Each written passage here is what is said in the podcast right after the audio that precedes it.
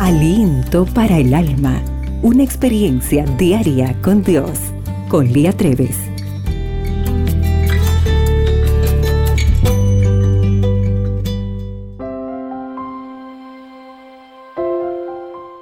Hola querida amiga.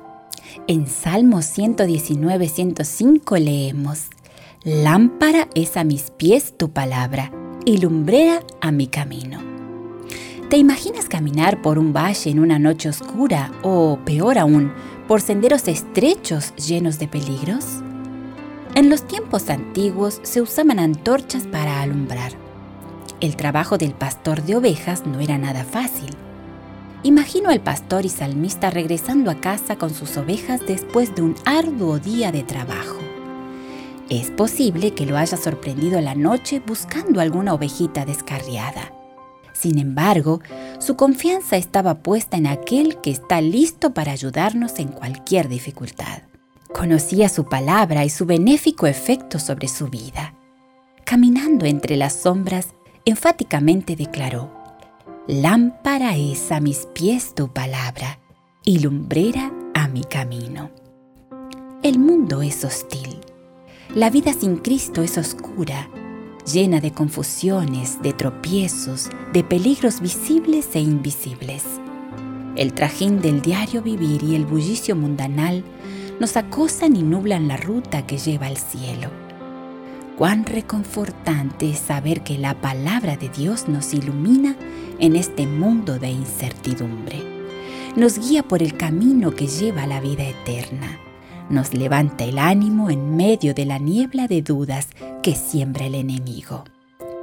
Dios la dejó para evitar tropiezos y las heridas que nos causan la caída. Conociendo los peligros de nuestra jornada, hizo provisión para que lleguemos a salvo al redil celestial. Pero una lámpara no alumbra si está apagada. La mecha debe estar encendida Poseer la Biblia es poseer una lámpara o antorcha.